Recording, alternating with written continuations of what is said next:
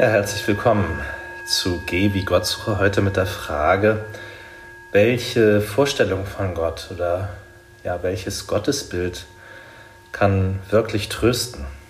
Und ähm, ich äh, schaue dabei in das Buch Hiob in der Bibel im ersten sogenannten Alten Testament. Und äh, mir begegnet dort ein Mensch mit einem guten und schönen Leben. Also er wird beschrieben als ein Mensch der Oberschicht, jemand, dem es wirklich durch und durch gut geht. Er ist sehr, sehr wohlhabend, Großgrundbesitzer, hat viele Tiere, Herden.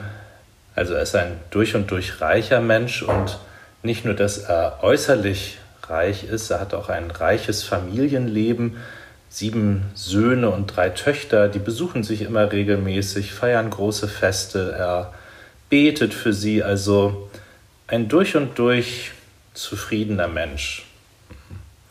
Und äh, dann wird erzählt, äh, wie Gott eine Art Ratsversammlung abhält. So, Gott wird da so als, als großer König beschrieben, der hat so einen Hofstaat. Und zu dem Hofstaat gehören also alle seine Engel und auch der Satan. Ähm, und der Satan wird hier vorgestellt ja, als Motivationsforscher. Gott fragt ihn nämlich, sag mal lieber Satan, nachdem du jetzt die ganze Erde durchstreift hast, hast du auch Hiob gesehen, meinen treuen Knecht? Das ist also die höchste Ehrbezeichnung für einen Menschen im Ersten Testament. Gottes Knecht zu sein. Und äh, ja, der Satan sagt, ja, habe ich gesehen. Ähm, und der Satan wird jetzt aber vorgestellt so als Motivationsforscher.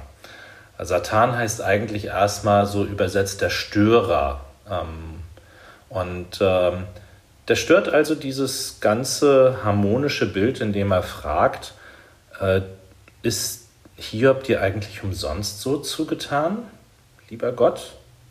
Ist ja auch kein Wunder, dass er äh, dir so dient und dein Gottesknecht ist, weil ähm, er hat ja auch alles, er kriegt ja auch alles von dir. Und er fragt jetzt, dient Hiob dir eigentlich umsonst, lieber Gott? Und das ist ja die Frage für uns. Also, ähm, mit welchem Gottesbild sind wir eigentlich unterwegs? Ist Gott für uns auch einer, mh, hm, ein, so ein Bedürfnisbefriediger?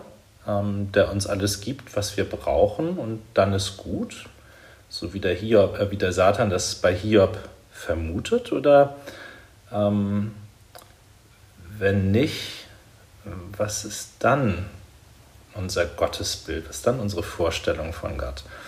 Mm, und ich frage das deswegen, morgen ist Ewigkeitssonntag, also äh, Totensonntag und äh, also das ist doch die Frage von Menschen, die jemanden verloren haben. Also jetzt ist jemand weg, den ich brauche. Ähm, und, und wie ist mein Gottesbild jetzt? So. Und dann wird erzählt, dass Gott dem Satan erlaubt, Hiob alles zu nehmen, also seinen Besitz und auch seine Söhne und seine Töchter.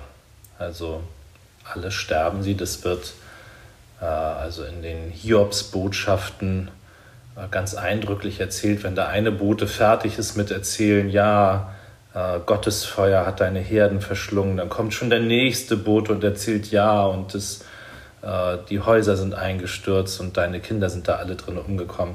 Also ähm, so geht es immer weiter, bis Hiob gar nichts mehr hat. und am Ende darf der Satan sogar ihn mit Krankheiten schlagen. Und äh, Hiob begibt sich also auf den Hügel vor dem Dorf und äh, reibt sich mit Asche ein. Das war damals so üblich, so das ist der letzte Schutz vor der Sonne, wenn man wegen der Geschwüre keine Kleidung mehr anziehen kann. Ähm, und sitzt da und leidet. So. Ähm, und jetzt kommen äh, Hiobs Freunde zu Besuch. Und an dieser Stelle der Geschichte wird eine der schönsten Seelsorgeszenen der Bibel geschildert. Als aber die drei Freunde Hiobs all das Unglück hörten, das über ihn gekommen war, kamen sie, ein jeder aus seinem Ort. Eliphas von Theman, Bildad von Schuach und Sophar von Naama. Denn sie wurden eins, dass sie kämen, ihn zu beklagen und zu trösten. Und als sie ihre Augen aufhoben von ferne, erkannten sie ihn nicht und erhoben ihre Stimme und weinten.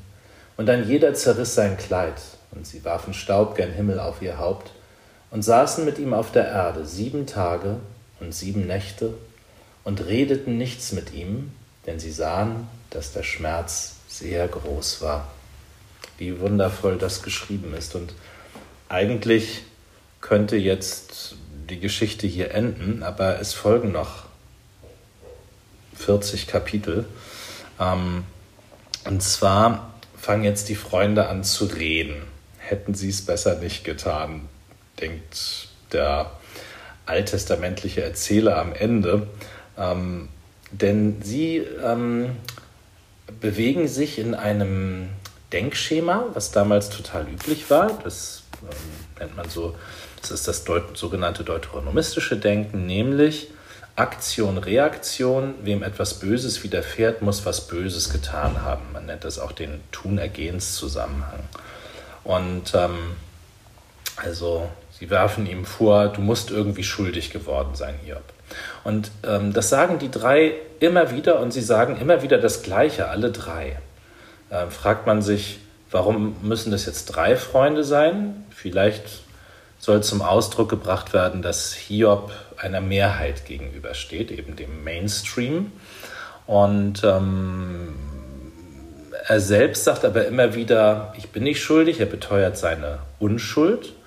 Und äh, stattdessen ja, klagt er jetzt Gott an und sagt, also du Gott hast mir all dieses Böse angetan und du bist ein Schuft und das äh, ist nicht in Ordnung, wie du handelst, Gott. Und ähm, also er wird da sehr ähm, nachdrücklich und äh, alle deine Pfeile äh, richtest du gegen mich und du zerschmetterst mich, Gott. Also er ist da mh, mm, sehr anklagend. Er klagt Gott an.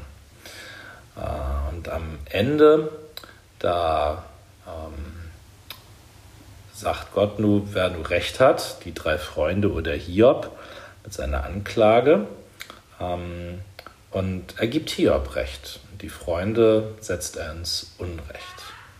Und ganz am Ende, da fängt Hiob an, also einzustimmen in Gottes Willen. Gott nimmt ihn nämlich mit so durch die ganze Schöpfung und ähm, fragt ihn so, warst du da, wo da Regen entsteht und bist du dabei, wenn die Wolfsjungen auf die Welt kommen und kannst du das Krokodil zähmen und so? Und die Antwort lautet natürlich immer nein und sagt dann, ich hatte von dir, Gott, nur vom Hörensagen vernommen, aber nun hat mein Auge dich gesehen, darum gebe ich auf und bereue und Staub und Asche. Und dann äh, kommt das Happy End. Gott schenkt ihm also noch mehr Besitz als vorher und er kriegt nochmal sieben Söhne und drei Töchter. Ähm, und die Frage ist doch, welcher Mehrheit stehen wir heute gegenüber, wenn wir traurig sind, wenn wir jemanden, wenn wir etwas verloren haben? Und ich könnte mir vorstellen, die Mehrheit, der wir heute gegenüberstehen, ist die, die sagt, ähm, ein gutes und schönes Leben ist nur ein gutes und schönes Leben. Also ein Leben, zu dem Schmerz nicht dazu gehört und Leere und offene Fragen. Ähm, und das wissen wir besser, die jemanden verloren haben und die ja, durch eine schwierige Zeit gegangen sind.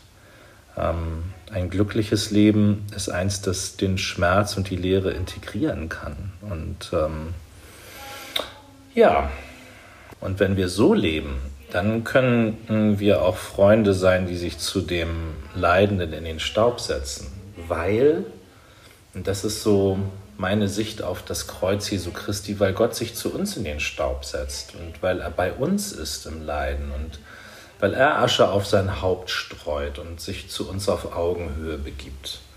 Und wir selbst im Leiden nicht alleine sind. Und sein Name stimmt. Jahwe bedeutet, ich bin für euch da. Ja, er ist auch im Leiden für uns da. Und das ist aus meiner Sicht ein Gottesbild, das wirklich in der Tiefe trösten kann. Ja, ähm, ich hoffe, das ist ein hilfreicher Impuls für dich gewesen und äh, bin gespannt, äh, wie du mh, mm, ja, deinen Weg mit dem Leiden findest und was für ein Gottesbild dich da trägt. Gott segne dich darin. Geh wie Gott suche. Tschüss.